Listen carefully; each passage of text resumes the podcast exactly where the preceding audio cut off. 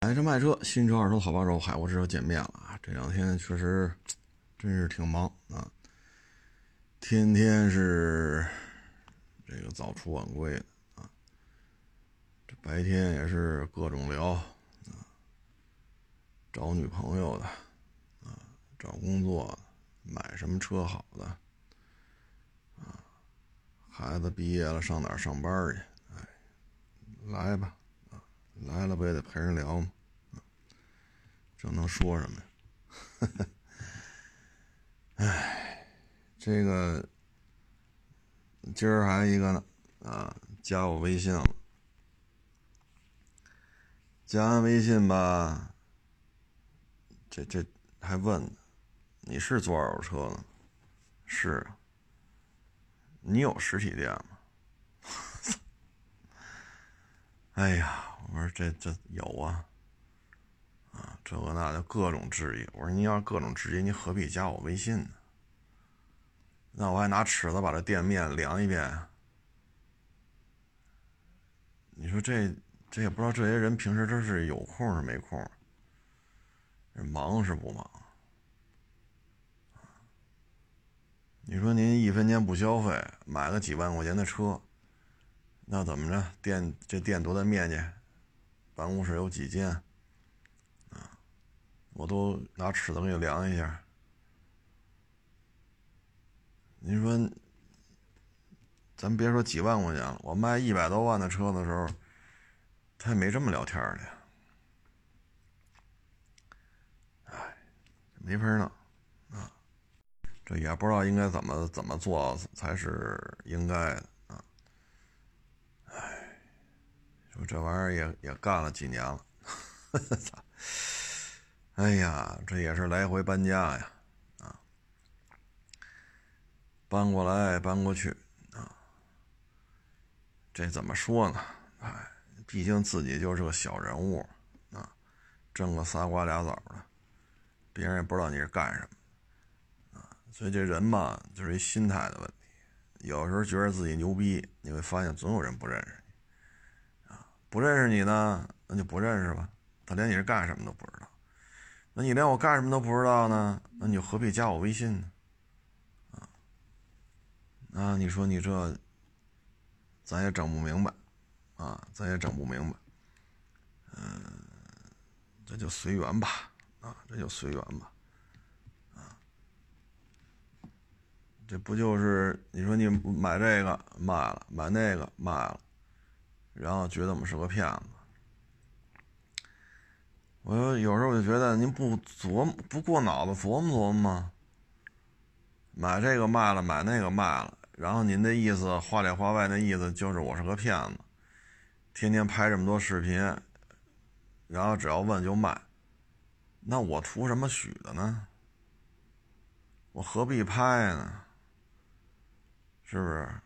我直接天天发个朋友圈，本店有库存一千辆，今天卖了九百辆，明天再发个朋友圈，本店库存一万辆，卖了八千台。吹牛逼这么吹，成本多低啊？何必呢？这这这这每天啊，所以就是说呀，别拿自己太当回事儿啊，你拿你自己当个人就行了，别人不见得拿我当个人看。自我自己拿我自己当个人看就完了，别人拿你条拿我当条狗啊，拿我当一傻逼，我觉得也正常，啊，也正常，呃，什么人都有嘛，啊，所以这种事儿，哎，最近这这这这样的人比较多啊，这这样人比较多，啊，嗯，呵呵。哎，你看这手机倍儿叭倍儿叭啊！这个什么人都有啊！你看这手机啊，你你听听我这手机啊，倍儿叭倍儿叭！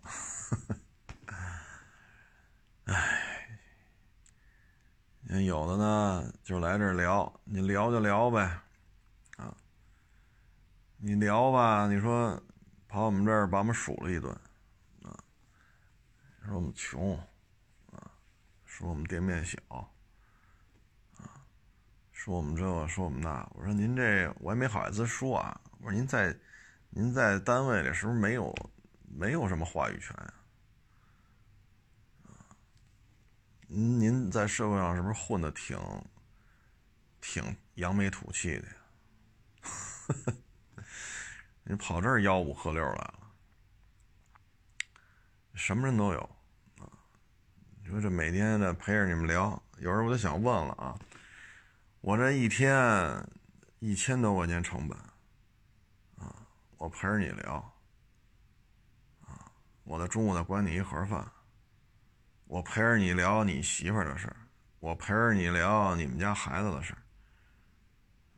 我一天一千多块钱成本，我在这听着你聊，啊，坐在办公室里头，嫌我们办公室不大，啊，嫌我们这个沙发不好，嫌我们店面小，嫌我们这，嫌我们那。我说您一月挣多少钱呢？对吧？我说谁也不欠谁的，咱有什么话说什么，这谁也不欠谁的，陪着你聊，陪着你侃。到点给你买一盒饭，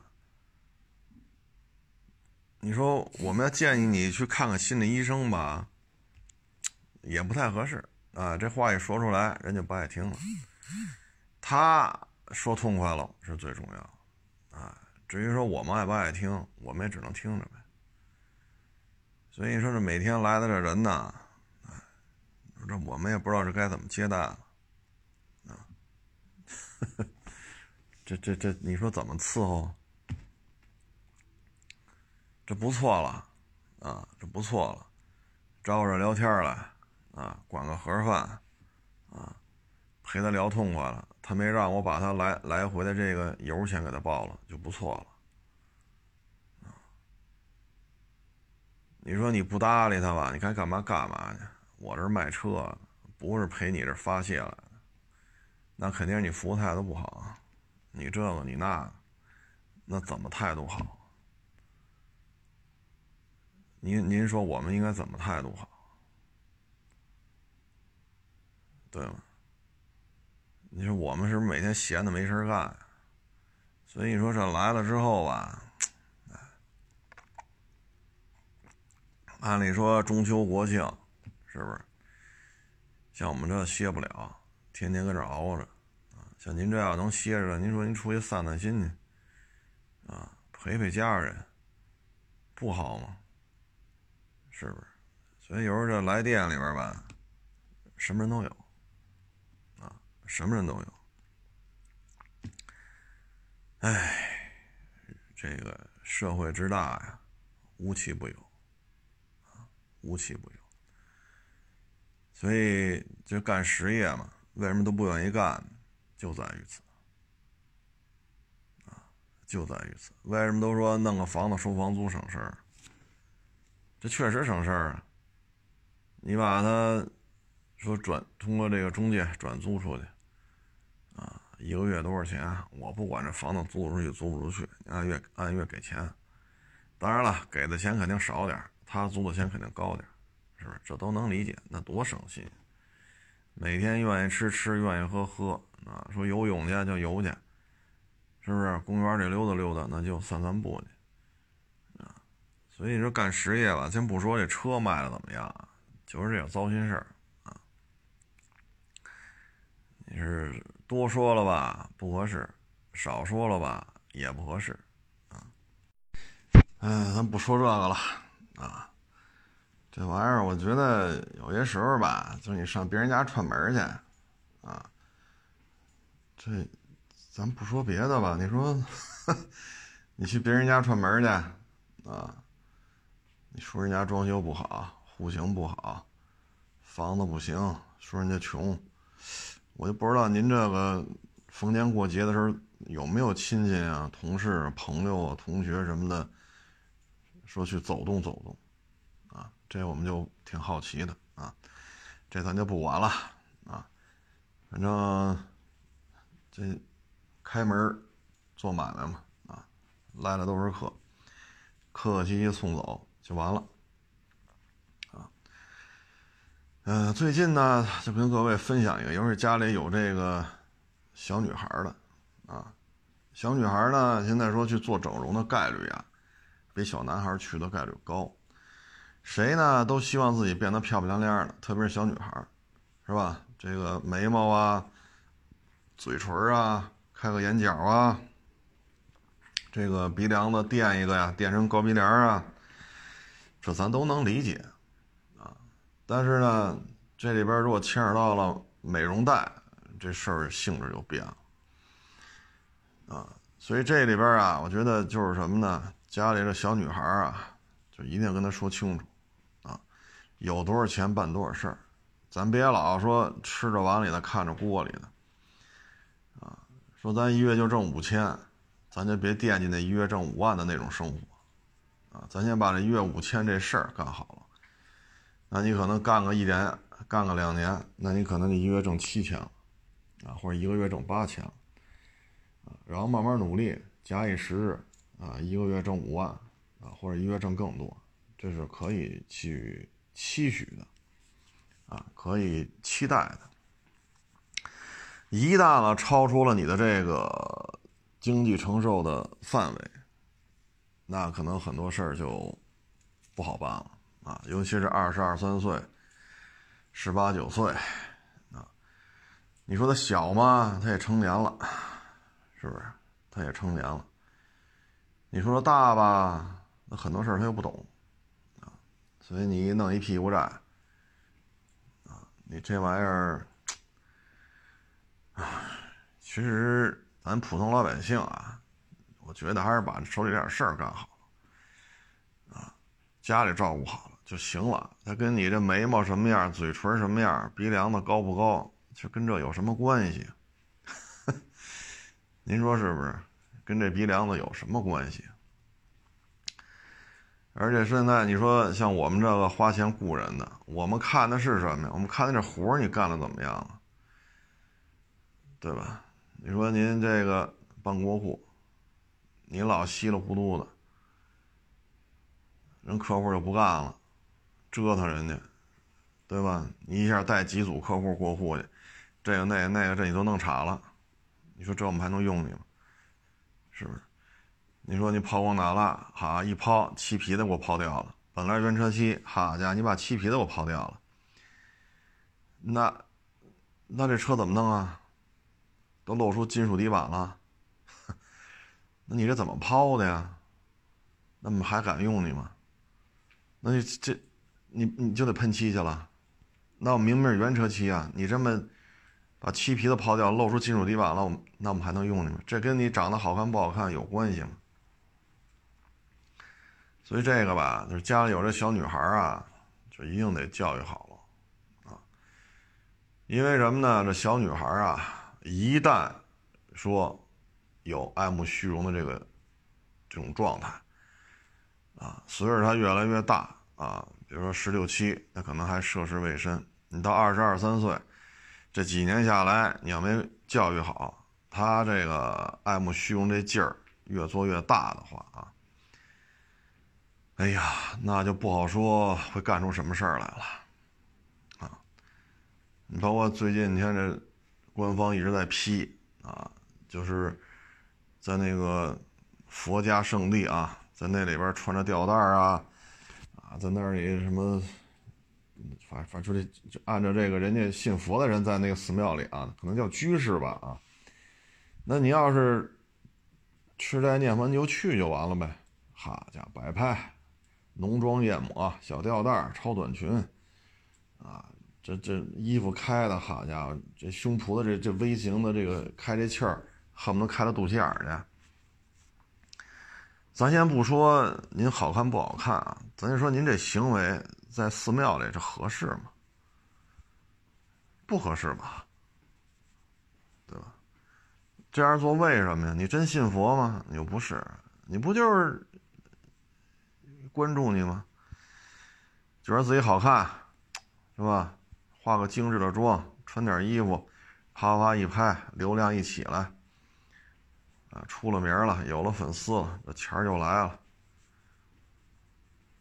哈哈，你说，你，哎，这这就这种行为本身啊，亵渎佛家圣地啊，包括这个在医院里边啊，特别精致啊，这那，然后说自己这个病那个病，天天医院里摆拍，好家伙，博同情啊，卖惨呀，啊，关注一多啊，做个直播啊，打理打打叫什么打赏是吧？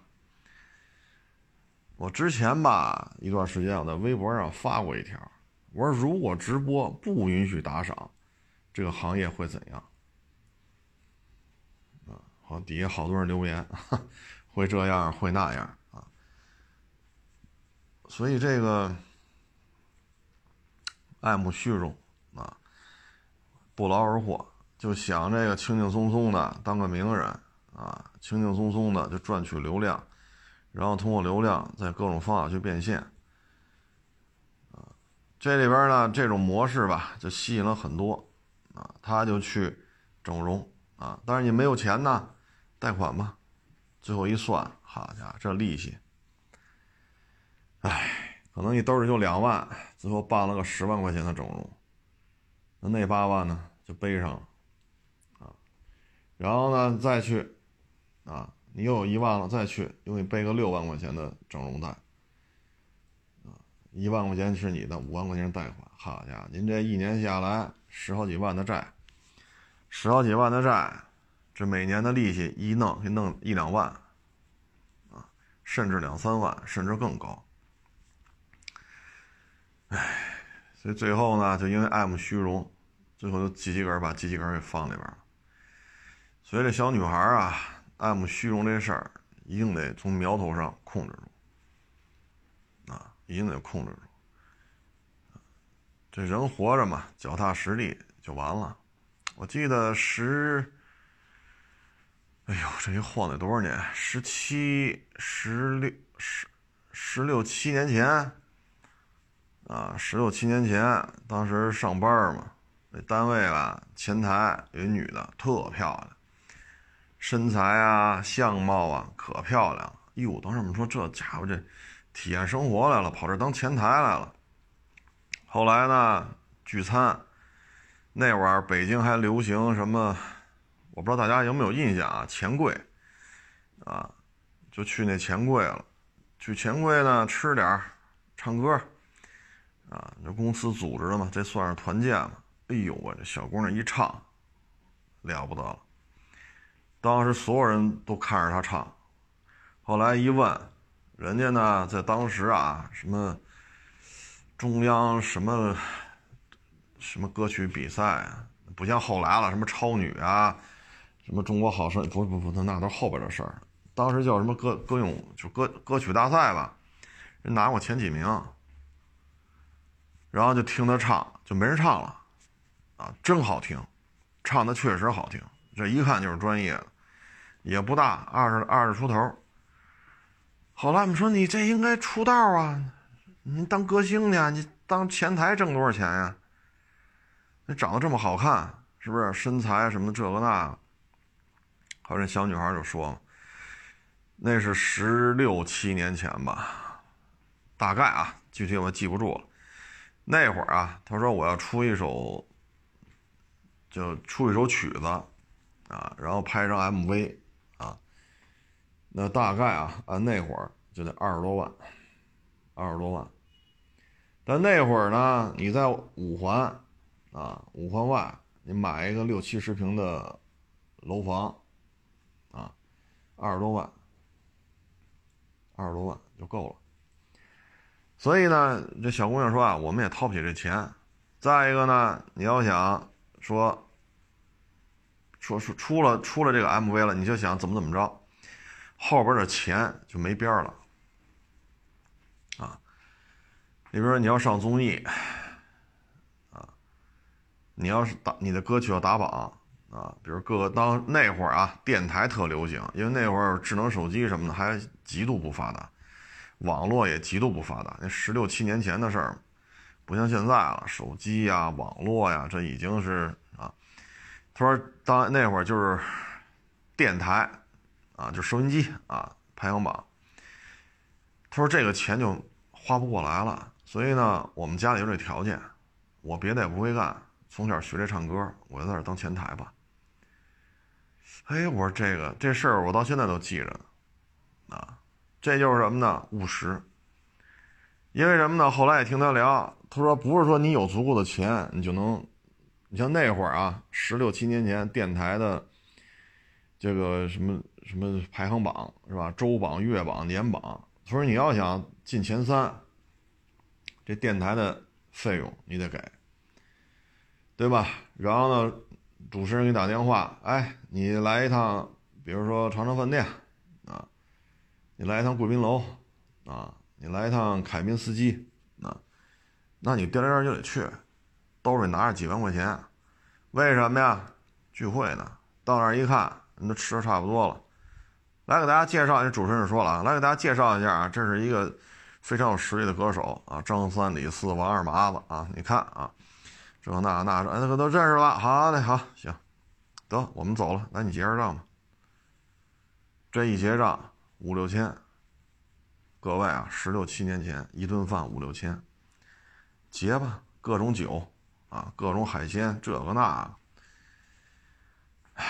叫你去你就得去，你不去，你这歌还想进这个前三前十，姥姥啊，电台这榜你要进，电台的你要这十六七年前啊，现在不是，因为现在基本上这个歌曲的这种。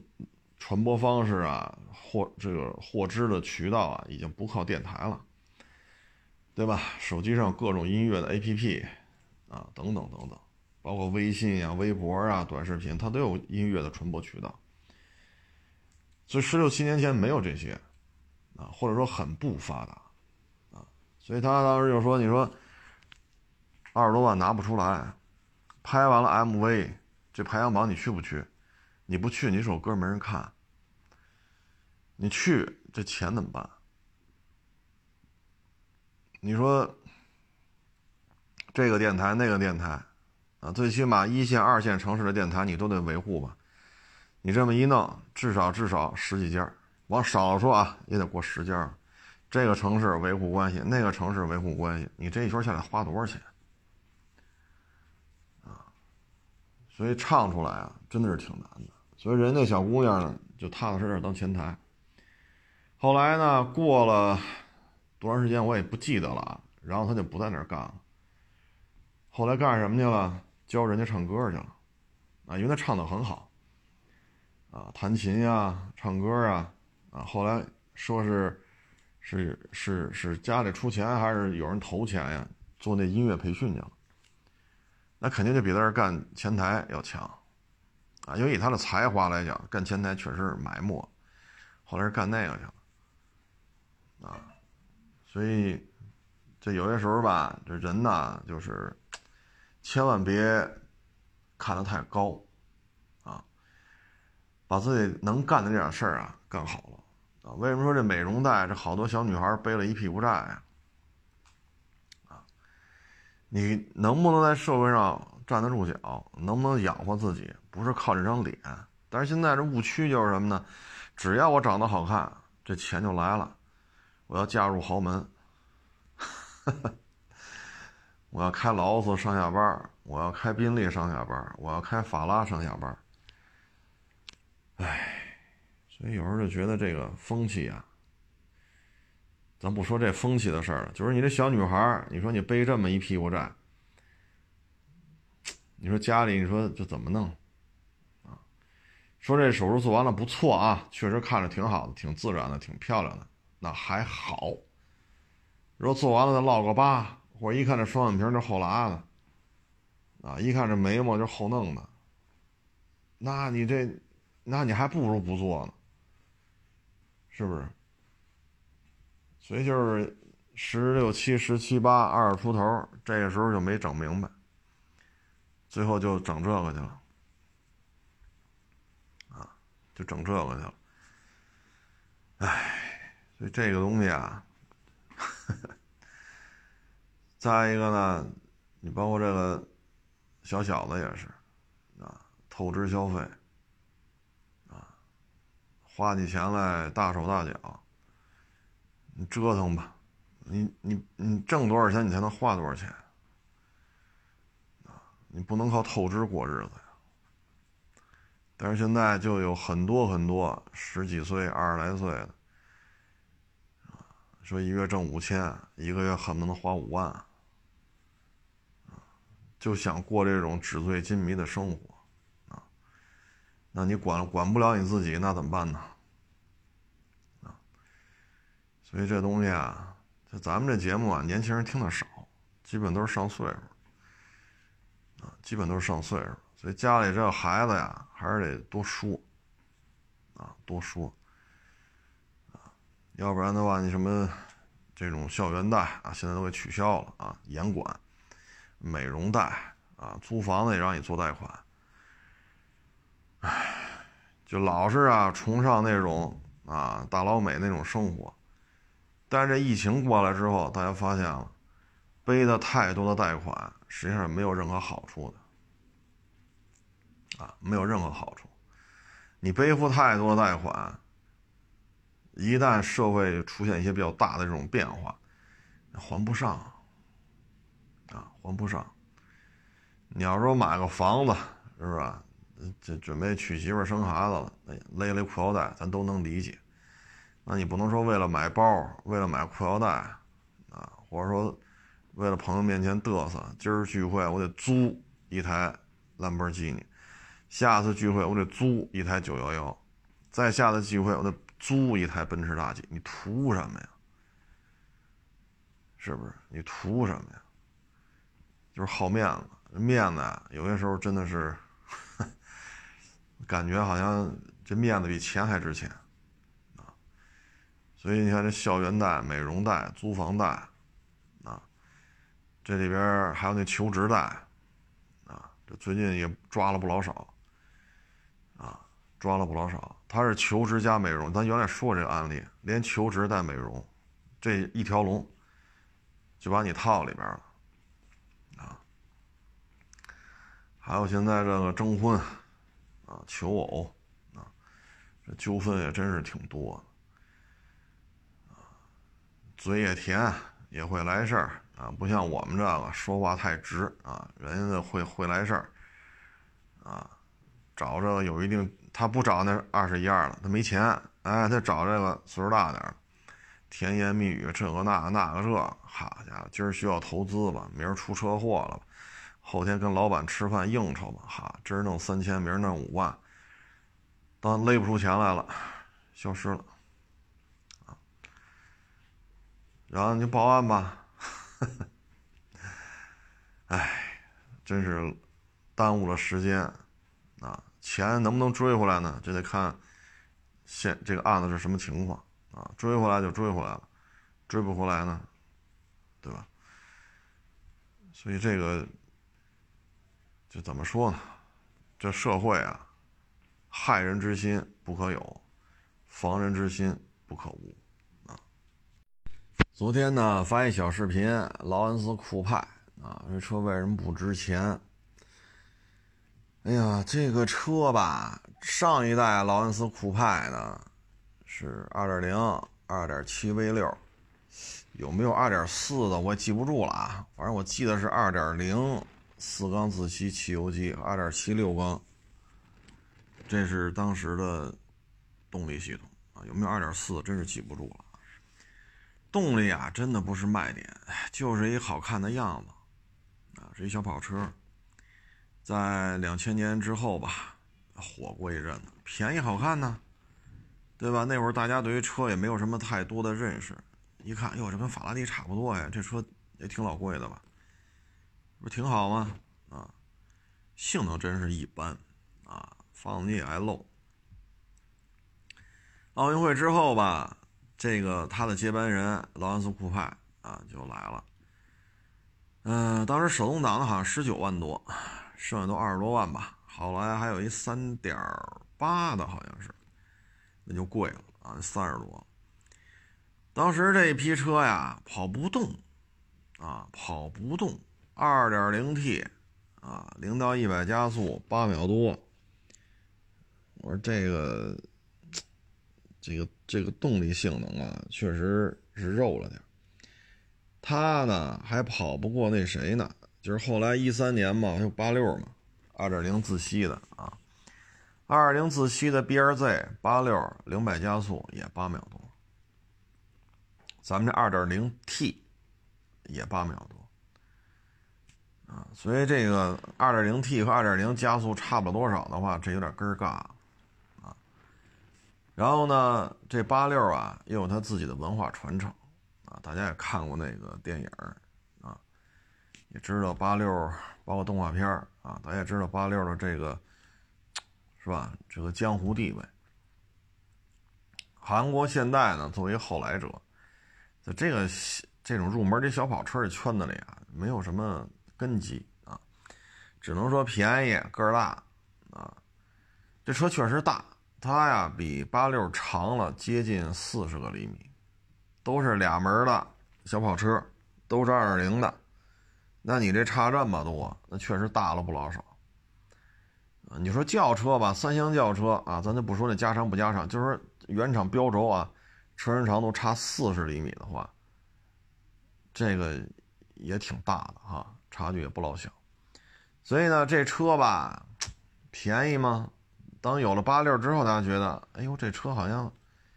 到了一二年吧，啊，一二款啊，思密达呢就更新了一个动力系统，外观也做调整啊。啊，这车呢是 2.0T，动力参数一下上来了啊，二百六十马力，三百五十三牛米，变速箱呢也升级为八 AT，所以这动力参数啊，面对二百匹马力，二百零三，哎，二百零五吧，二百零五牛米，二百匹马力的八六或者 BRZ 这二点零的四缸机。那动力参数是压倒性的优势。那这时候提速是多少了呢？这时候一二款的劳恩斯酷派大概是七秒二，B R Z 的二点零自动挡呢大致是八秒三，八六呢大致是八秒五或者八秒六，啊，所以你看见没？就是比人快了啊，大致在一秒多，啊，或者一秒半啊。所以这么高的动力参数，加速成绩这确实没有想象的好！一双门跑车，二百六十马力，三百五十三牛米，零到一百七秒二，啊，那边是自吸的，啊，马力数呢差六十匹，扭矩数呢差了一百，一百差不多一百五十牛米吧。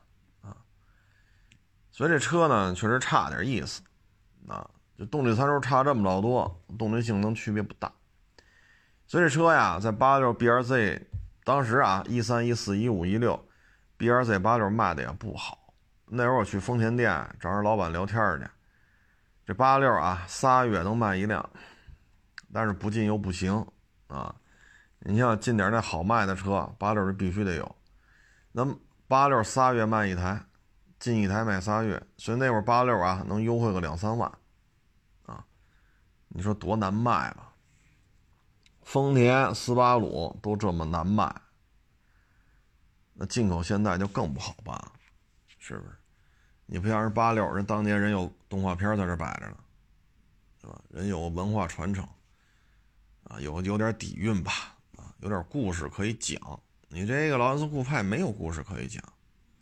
性能也不是那么的出色，啊，包括当时我们开着它去跑，我们觉得这车操控性啊，跟 B R Z 相比差距还是比较大的，啊，这么大的差距啊，有时候也是颇为无奈，啊，颇为无奈。这个毕竟是个跑车嘛，你真是跑山的话呢，丝丝得这电话啊，家一个接一个的啊。它没有 B R Z 那种丝丝入扣的感觉，八六呢相对柔和一些，啊，所以它调校方面呢还是有差距的，这个差距啊就反映在火候，啊，就跟做饭似的，啊，中火，油少许，下三沫，肉丝断生，人家师傅说了，好家伙，油少许，中火。啥意思？油少许，少许是多少？中火，中中火是是指温度啊，还是这什么意思？下三墨什么时候下啊？那这就是火候了。那人家这火候，反正也教你了。人搁那炒菜，你看吧，人一边炒一边告诉你，油少许，中火，啊，油温上来下三沫，下三沫之后油肉丝下去断生，然后出锅。你看也看了，人也跟你说了，你去炒去吧，绝对不是这味儿。这就是火候。所以劳恩斯酷派啊，在这个方面还是有比较大的这种可提升的空间的啊，嗯，所以这车呢，确实也就卖不上价儿啊，就卖不上价儿本身呢，八六这车吧，动画片里就就挺有名的，电影也拍过啊，方方面面都挺有名的。而且你一看这动力参数啊，确实啊，再加上动态表现。所以有些事儿呢，就是有什么说什么，啊，有什么说什么。这里边呢，确实有比较大的这种差距啊。所以劳恩斯酷派吧，不声不响的就完了。再一个呢，就是进口现代散摊子了，所以呢，这车后续产品你也买不着了，啊。所以在这种情况之下吧，它有些事儿就真的就不好说了。所以这车呢，就是故事没得讲，性能有差距，而且性能差距呀，还是在怎么说呢？就是你的动力参数大幅度碾碾压对手的情况下，再一个动态表现也差点意思啊。所以方方面面，再加上你又没有经销商了，想买都买不着了。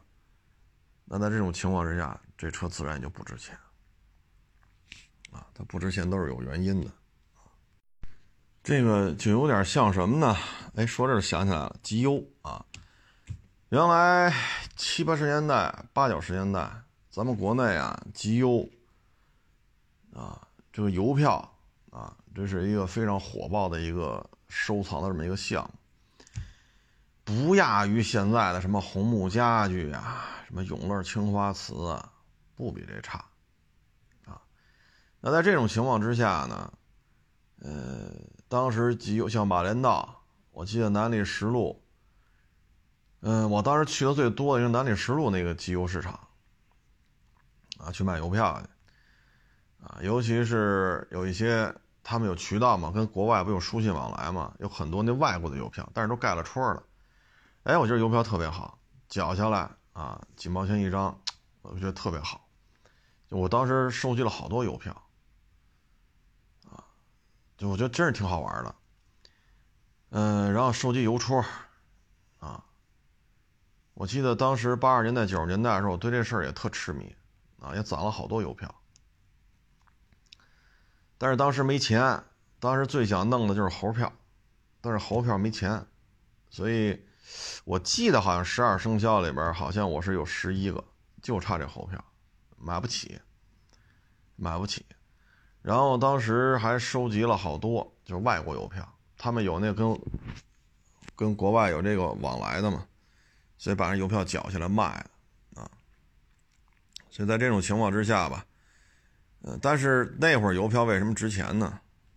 因为呢，它有大量的使用，随着邮票印出来之后吧，它有大量的消耗啊。你说一次印一百万枚，一次印五百万枚，它有大量的消耗。但是现在谁还写信呢？没人写了，没有消耗，印多少就是多少，啊！这今天这电话、微信太多啊！这说着说着，这又聊了得有半个多小时电话啊！这又忘了刚才说什么。刚才接电话的时候呢，我顺手看了一下手机，我把短视频平台那个有提示嘛，打开了一看，又给我发警告信了。发的警告信是什么呢？我打开看一眼啊。发的警告信啊，是我拍过一个丰田大霸王的家族史。丰田大霸王的家族史，这个丰田大霸王家族史呢，当时那几台大霸王是我自己花钱收的，我在我自己展厅里拍的。这出镜的主持人也是我自己，啊，我用的摄像剪辑也是也是我这儿雇的。然后呢，现在说我这片子呀涉嫌侵权，然后予以下架。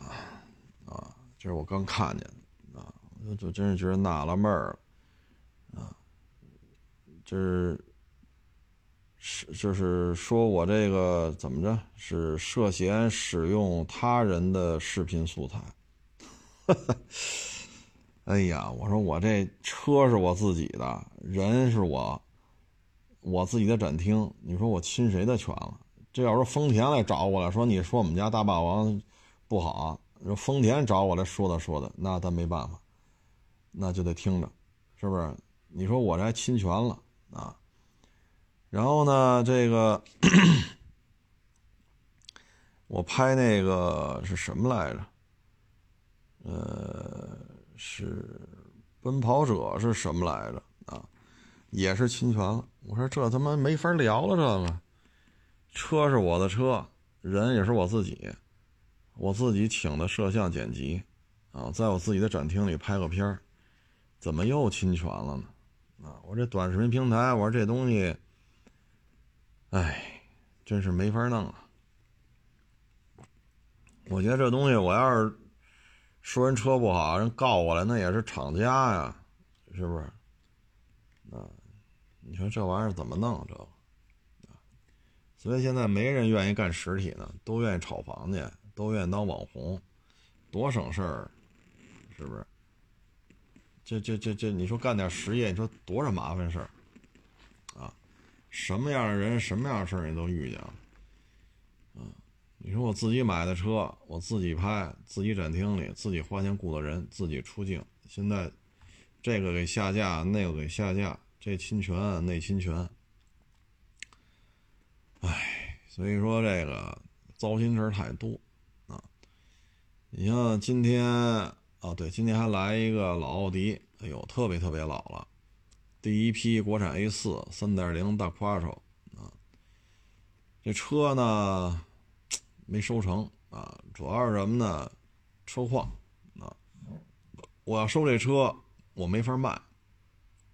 虽然说 A4 这个3.0三厢大夸手就是零二年、零三年在国内开始卖，我记不太清楚，要么是零一年，我记不太清楚了啊。当时这车呢卖五十多，一三厢轿车，这底盘并不高，就这样啊，趴底下看。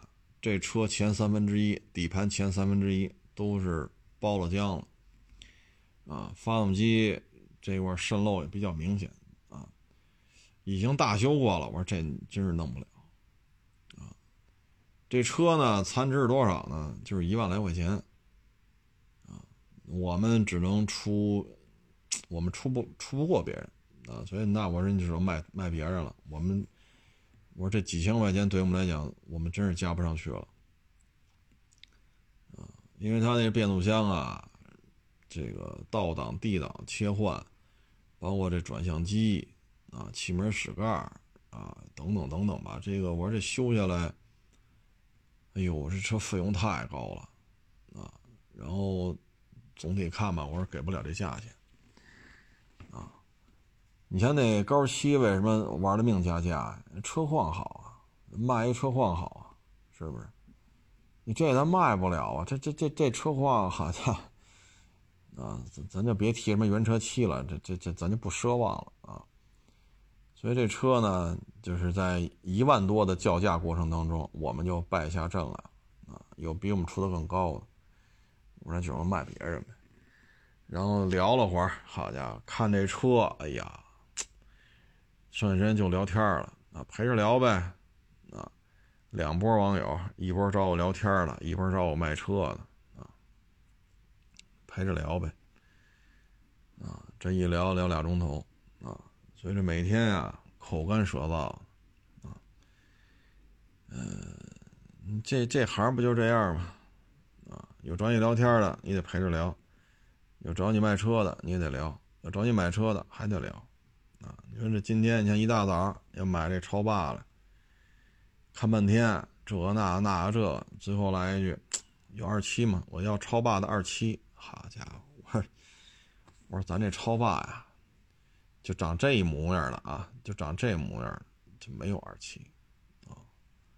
他说那早说我就不买了，我都没法接。我什么叫早说呀？怎么个早说法？我这车我一直说是四点零啊，我也没说拿，我说我拍视频里说这是超八二七吗？我说那您，我说您要知道，你不要这四点零嫌贵，你想买超八二七，你我说你就别别跟这试了呀。这功能那功能试来试去的，好家伙！我说咱这台阶儿啊，该给都给啊。但是你这么聊，你说有什么意思吗？这个是不是？哎，哎，然后就是昨天吧，说那校长的事儿啊，我有很多网友跟我发私信。啊，就对这事儿吧，也是，哎，我们呢就是希望这校长吧能够继续当他的校长，啊，就说面对一个喝了酒的劣迹斑斑的，在当地的这么个名人，在学校里开始追孩子、骂孩子，满身酒气，能冲上去，啊，能能能要制止他这种行为，然后被这个醉汉。打的鼻梁骨都折了，然后他还手，还手呢，把这醉汉三颗门牙打掉了。最后呢，学校里没有一个学生受伤。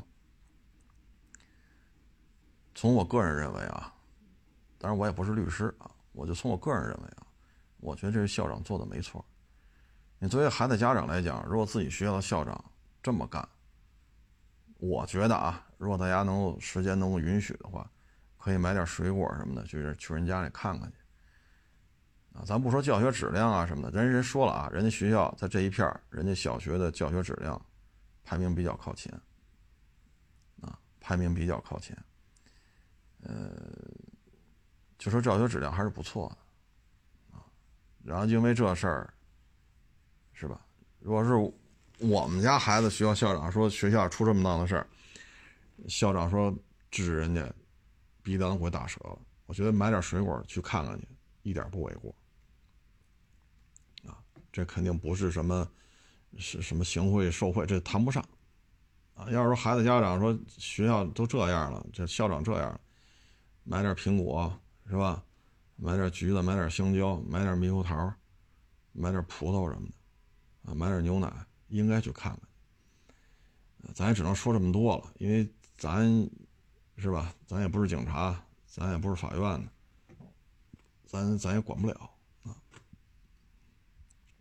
然后这个事儿吧，确实差点意思啊，差点意思。就有些事儿啊，差不多就行，咱没有必要较这个劲。但是呢，到了这种有可能会伤害到孩子，而且这人在当地啊，就干了这么多事儿，这就就必须得较劲了。否则的话，咱就这么说，他他把孩子给打伤了，或者把孩子弄死了，你说怎么办？啊，你说怎么办？这是不是这校长也得把关？你校长是不是也失职？你安全保卫工作没做好？那 他现在冲上去了，然后你说，哎，咱就不多说了，啊，不多说。你说现在啊，这个到了年底了啊，这什么人都有啊。你看今天我这展厅里边啊，还有这个挨门推啊，没推到我这儿，推到别的屋去啊，上别的屋里干一些不可描述的事情啊。哎呀，我说这东西，我说这东西，哎。甭管了，啊！您不可描述之后吧，你走呗，我们也没说什么，是不是？你反正没在我这屋，好嘛，又要上我这屋了，我勒个去！一看我坐这儿了，扭头跑了，啊！所以你说这个吧，你管也不是，你不管吧，也不是，啊！你说，唉，包括你说在展厅里遛狗的。啊这个在我展厅里晾衣服的，啊，在我展厅里打球的，啊，我说这块地我花了钱了呀，我租的呀，我操！我说这东西你说说，哎，每天呢，包括今天不还有网友找我聊天来吗？我说你看见没有？啊这一天一天的，什么事儿都得聊着，啊，什么人都得接待，啊，我说你看这事儿闹的，啊，这这这这这都没法去阻拦他，你说怎怎么阻拦人家？不可描述的事情，咱推门，你说这也不合适啊，是不是？旁边就有那个快捷旅店呢，哎，这一天天的呀，随着二手车啊，像这种接人待物的吧，它可以让人呀快速成长，啊，快速成长，这这个真是什么人的这种性格呀、思维方式啊，咱都能见。哎，今天啊，对网友临走时就说嘛，啊，说跟您这儿待一天，啊，就看您接待，这个那个那个这个，啊，说什么好呢？他说，总而言之就一句话吧，为什么不愿意干实业？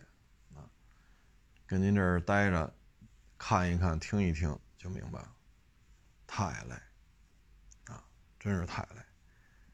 接待这个，接待那个，买的卖的卖的买的，啊，这个那个那个这个，啊，唉，所以说嘛，能有地儿上班就上班去呗，对吧？只要别太事儿了，然后就干着呗，啊，反正到月发钱，你这怎么着这那，这都跟我没关系，我只要自己没出什么错。说一个月五千也好，一个月八千也好，你该给我发发工资发工资啊！那何必操那么多心呢？是不是？你看现在这个，因为现在啊，整个这个就是一个内卷啊，方方面面吧都是受到一些冲击，包括之前咱们聊过这个足球啊，包括现在北京市九月份这个二手房啊交易量。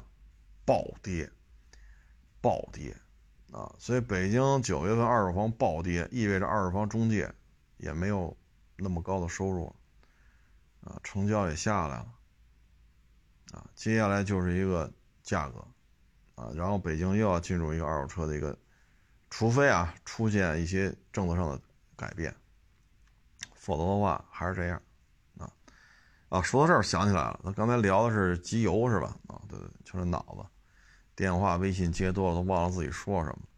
集邮啊，小时候真是正经八百，特喜欢啊。有时候为了收一组中国邮政出的明信片啊，这家附近买不着，还托同学啊。九十年代，九二年、九三年，当时买一套什么明信片来着？五块钱啊。九九一年、九二年，我忘了啊。九一、九二或者九二、九三，为了这套明信片啊，当时五块钱。啊，攒半天攒五块钱，然后托了一个同学，他们家当时是在昌平马市口，啊，当时我去的是，昌平马市口一片农村呢，现在没有了，都是楼房了。他们那儿邮局里头还有，哎，后来人家这个回家嘛，我说给他五块钱，帮我买一套，当时可费劲了。但是呢，邮票呢，因为现在没有使用属性了，啊，你说咱家里摆一红木大沙发，摆着就摆着了，摆一红木的这个什么茶几儿什么的，这特有牌面，是吧？那你不能家里摆一堆邮票啊，这这没有实用性啊，啊，而且它也没有消耗量，说印出五百万枚了就是五百万枚，所以这东西，所以现在吧，这二年。邮票的这个市场啊，应该是逐渐就衰落了，啊，我那会儿老去的就是南礼士路，啊，但是现在有时候开车从那儿过吧，哎，那门为什么老关着，我就不知道了啊，可能又开别的公园的门了。反正南礼士路，嗯，相当于，哎呀，那是哪条街呀？反正现在开车从那儿走，原来是坐地铁坐南礼士路，然后走到那个南礼士路那公园去。包括小镊子，啊，然后集邮册，啊，然后按照主题来收场，比如说生肖系列，那就专门弄一本生肖系列的。你比如说汽车的，弄一本汽车的；摩托车弄一本摩托车；船的弄一本船的，啊，然后当时真是挺上心的。但是现在呢，主要是什么呢？当今这个社会吧，已经没有人再想起来说还有邮票这个东西。尤其是现在这二十来岁的、三十岁的，你比如说九零后，他们记事儿的时候，你比如说九零年出生的，啊，你到现在三十一出头，啊，那他们记事的时候，你比如说十三四岁，也就是说零零几年吧，那时候写信已经很少了，很少很少。为什么呢？到了奥运会的时候，手机就已经很发达了，网络也逐渐逐渐开始发达了，啊，像奥运会那会儿，汽车之家是零五年好像就有了吧，啊，好像是零五年就有汽车之家了，然后搜狐就更早了，新浪、搜狐这个比较早，汽车之家是零五的，然后你这么很多大网站，网费也便宜，大家都上网了，QQ，有事发 QQ，有时发邮件。邮件也好，QQ 也好，那会儿到奥运会那会儿，什么纪念邮册呀、纪念邮票什么的，就已经不是太受年轻人的关注，因为他记事当中，邮票跟我的生活有什么关系？好像没关系。啊，你说现在这十几岁的孩子，或者几岁的孩子，你说手机，哎呦，好家伙，说的门清，手机能干这个，手机能干那，手机有什么功能？这个那那这。说的可清，各种 A P P 好，张嘴就来。为什么呢？他记事的时候办各种事都要用手机，但你问他邮票，很多孩子不知道。你看现在小学、初中，你问他邮票没用过，说邮封信多少钱不知道。但是八九十年代，邮票还是很重要，所以它没有社会实用价值了。你像家具，我摆在这儿，我说说接待客户啊，红木的这种。大茶几儿，红木的桌子，红木的椅子，嚯！这一看，我家伙，您这多少钱啊？您这人一看，人感觉就不一样，啊，感觉就不一样。然后在这种情况之下吧，所以没有实用性，消费啊，社会的这种感知啊，就是特别强的这些年轻人也没接触过这东西。然后印邮票吧，又印的特别多，印了这么多，又没有消耗的。渠道，像过去邮票越用越少，越用越少，所以它价格越来越高。现在没人用了，你爱怎么印怎么印，啊，所以就成咱要说废纸一张吧，可能有点不尊敬啊，大不敬了这。但实际上现在邮票印出来，它跟废纸有啥区别？啊，有啥区别？一印好几百万，有的甚至上千万。所以你像早些年吧，我记得好像《汽车之友》吧，还是什么杂志来着？那杂志还加加这个明信片儿我忘了哪本杂志了啊，还收藏了一些。啊，我最后一次收到这些明信片吧，好像是一三年吧，好像是一三年，因为一个同事去拉萨玩去了，在拉萨的时候给我发一明信片啊，就是永远开开心心，写了这么一句话。在拉萨给我邮回来的，在这么多年过去，我就没接触过这东西了。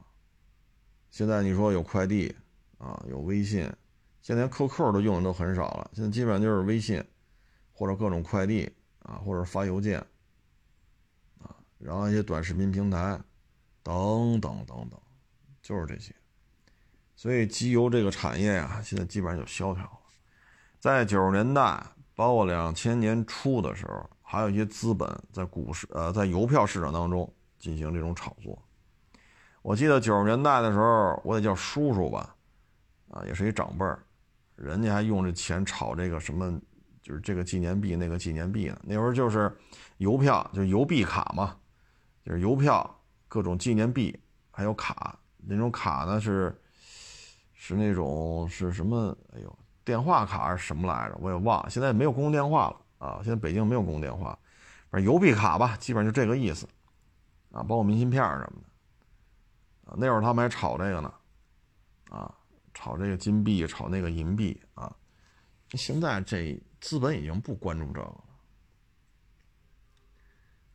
那会儿真的可以说业余生活也没，你的获取资讯的渠道看电视，也没几个频道，然后就报纸买杂志，剩下就口耳相传。九一年、九二年的时候，我们啊要从我们家去趟昌平马池口看我们那同学去。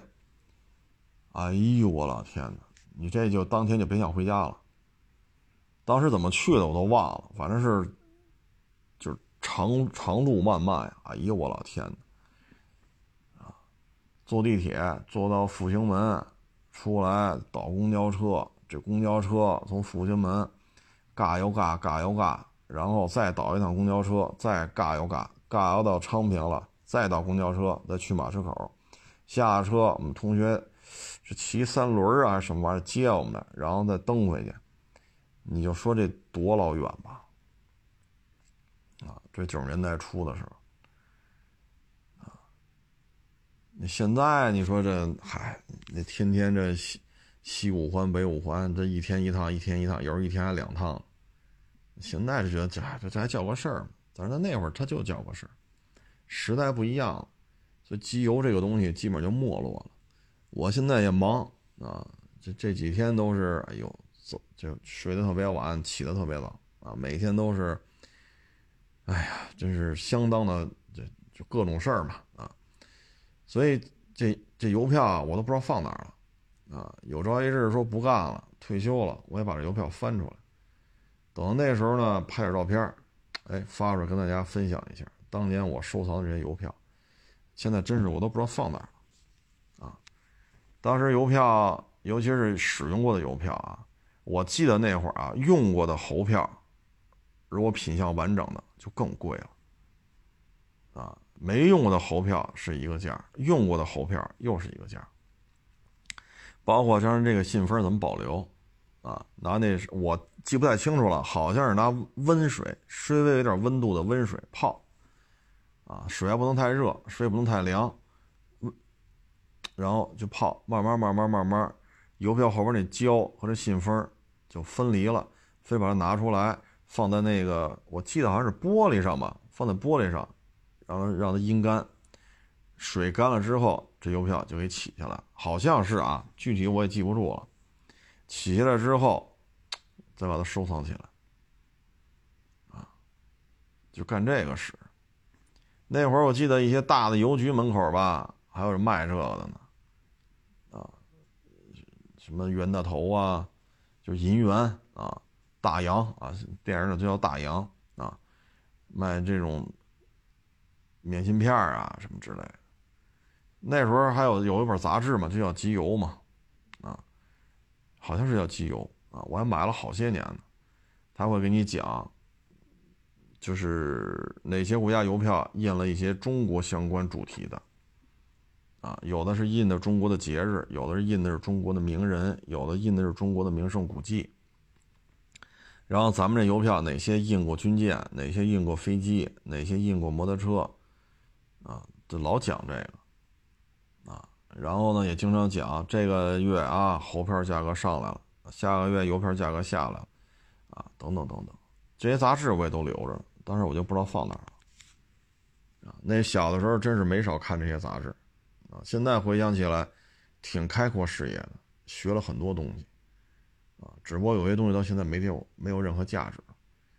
你看机油这个，啊，虽然我也好多年，得有二十年以上了吧，不接触这个行业了，因为忙，但是我从。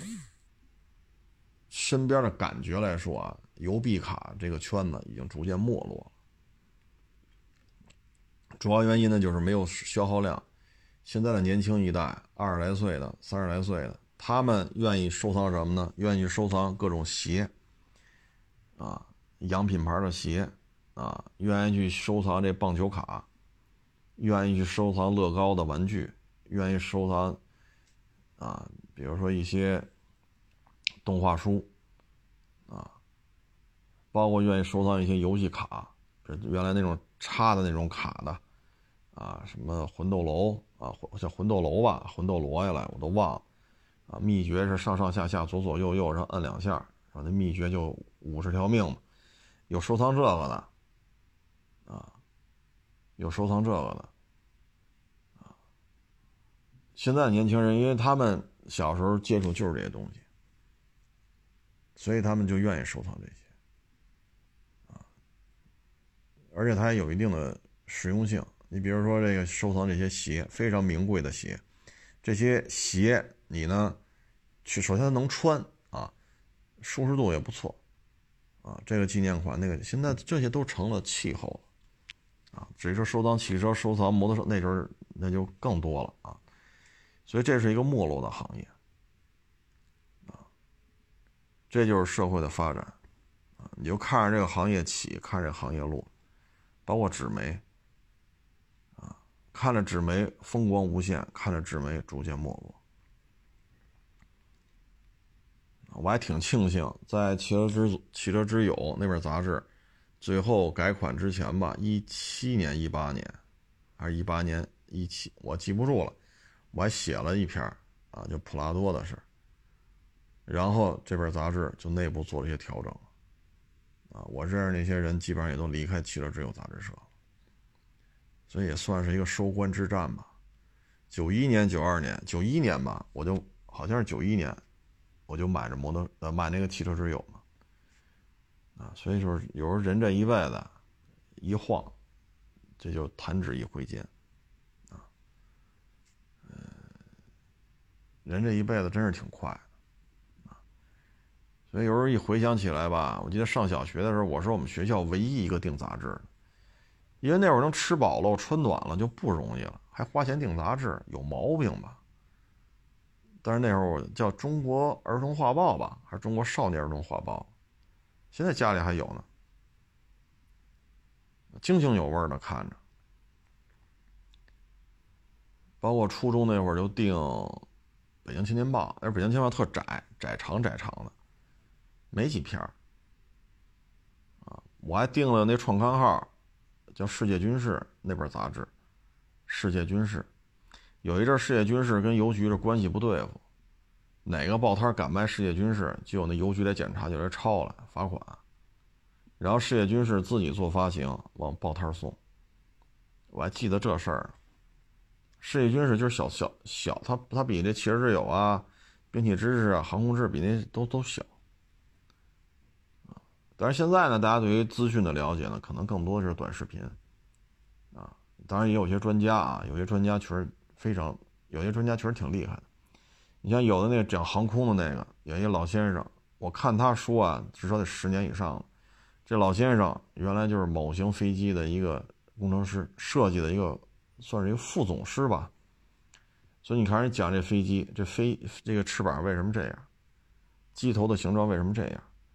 垂尾为什么这样？这发动机什么这个那那这起落架为什么这样？讲的可明白了。所以有些时候短视频上也能看见他们。但是这里边牵扯一个问题就是什么呢？邮票如果你保存得当，它是可以长时间保存的。每一每一枚邮票的设计都有它的风格。这一枚邮票为什么用这个图案，也是有它背后的原因。如果你静下心来，愿意去梳理这些历史。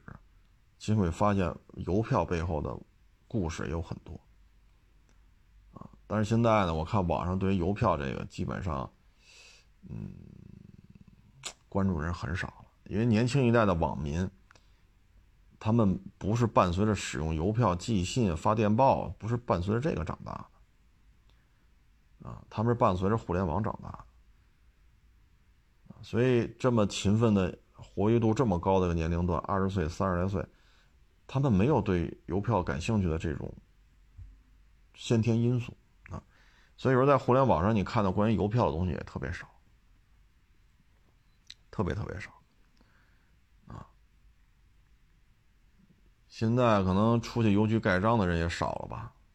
说自驾游一般就拍个朋友片，打个卡，是吧？但是像原来那会儿呢，出去玩去都上邮局盖个章去，拿个小本本盖个章。邮局的那些叔叔阿姨也都管，咔，在那给我盖个章，或者买一明信片，咔给你扣一张，就纯粹当收藏了，就代表我来过这儿，因为我有这儿邮局盖的章的明信片。你看那会儿打卡是这种方式，现在打卡得发朋友圈、拍短视频，多少赞、多少评论，这整个时代都变了啊！看什么时候能停下来吧？停下来也翻翻这些老邮票，虽然说也不值俩钱吧，啊，因为小时候也省吃俭用攒这仨瓜俩枣买的，哼，但它毕竟是一段经历嘛，毕竟每一张邮票它是国家的名片嘛，它也不能随便印、瞎印。每张邮票的设计背后都是有故事，啊，行了，这个不多聊了啊。这没想到，这这这这又说到机油的事儿，真是太快了，啊，真是太快了。没想到这是这个一晃就这么多年过去了，啊，头三四年吧，就跟那马市口的同学还有联系呢，还有联系呢，这几年也没有联系了。马市口这边变化还挺大，我依稀记得那边就是平房，很多地，啊，然后那会儿我们还去航空博物馆，也是一天呀，舟车劳顿呀，航空博物馆太远了，然后我记得特清楚嘛，两边全是庄稼地，老玉米杆子什么的，我记得是个挺冷的一个天去的航空博物馆。当时那公交车上就说啊，这韭菜这么粗呢！好家伙，一看这老玉米杆子，这老玉米收完了，冬天了嘛。我勒个去！我说这是老这是韭菜地吗？这个，这不老玉米杆子吗？啊，所以这就是小时候呢，就会发现了，没在农村生活过的孩子，他对于这些他不懂；在农村生活过的孩子，他对这些他才能明白，他才不会指着这一堆老玉米杆子说这韭菜地怎么都是黄色的。这就是往事历历在目，啊，蓦然回首，这已经是二三十年前的事儿啊。成了，这不多聊了啊。这一天迎来送往的啊，谢谢大家支持，谢谢大家捧场，欢迎关注我的新浪微博“海阔试车手”微信账号“海阔试车”。